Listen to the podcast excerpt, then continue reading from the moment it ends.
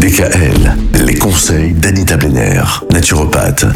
Anita, nouvelle semaine, nouveau sujet, gros sujet hein, cette semaine, puisque nous nous intéressons aux ulcères. Mm. C'est quoi la première cause des ulcères? Bah, c'est nous. Beaucoup d'entre nous se préoccupent en effet aussi peu de leur estomac que de leur qualité de vie, plus souvent imposée que choisie. Nous avons pour habitude de manger de tout en vrac. Chaud, froid, salé, épicé de temps en temps alcoolisé, comme si notre estomac pouvait tout encaisser.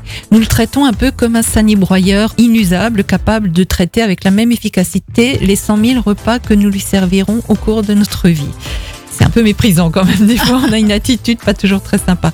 Et donc, quand les douleurs commencent, on pense parfois qu'un simple pansement gastrique suffira à résoudre le problème, mais ce n'est pas le cas. Alors, pour faire disparaître les douleurs et éviter la récidive, il faudra avoir recours à des traitements naturels de fond.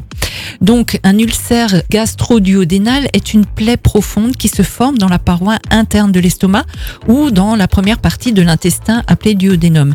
Et les plaies de l'ulcère sont souvent douloureuses. Elles entrent directement en contact avec l'acide présent dans le tube digestif. C'est en fait une situation comparable à l'application d'un tampon d'alcool sur une éraflure. Vous Ah oui. voyez ce que ça fait? Eh ben, c'est Au niveau de l'estomac, c'est pareil. Donc 3 litres d'acide par jour, c'est vraiment ce que notre estomac fabrique. En plein milieu du ventre, cette usine de traitement des aliments emploie des produits chimiques d'une agressivité peu commune. Si on y mettait la main dans notre estomac, elle serait dissoute. Ah, oui. qu'il y a, oui, beaucoup d'acide.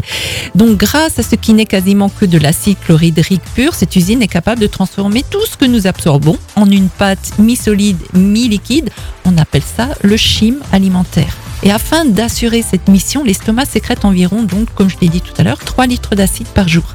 Donc, l'estomac s'autoprotège grâce à la production d'un liquide protecteur, le mucus, qui tapisse ses parois internes. Normalement, l'acide doit demeurer dans l'estomac grâce à la fermeture d'un sphincter, hein, un muscle circulaire situé entre l'estomac et l'œsophage, et il pénètre plus bas dans le duodénum en petite quantité, en même temps que la nourriture digérée. Donc, grâce au pancréas qui sécrète les sucres pancréatiques, qui sont basiques, eux, cette acidité est modérée et l'intestin peut correctement faire son travail. Bref, vous voyez qu'il y a tout un travail dont on n'a pas vraiment conscience, et Dieu sait qu'on mène notre système digestif à rude épreuve. À rude épreuve, ouais, c'est vrai. Et dans ce travail dont on n'a pas conscience, il y a le fait de devoir barrer la route à quelque chose qui s'appelle l'hélicobactère pylori. Oui, c'est un petit cochon celui-là. Ah ouais, bah on va Ah, parler de ce petit cochon on en parle demain.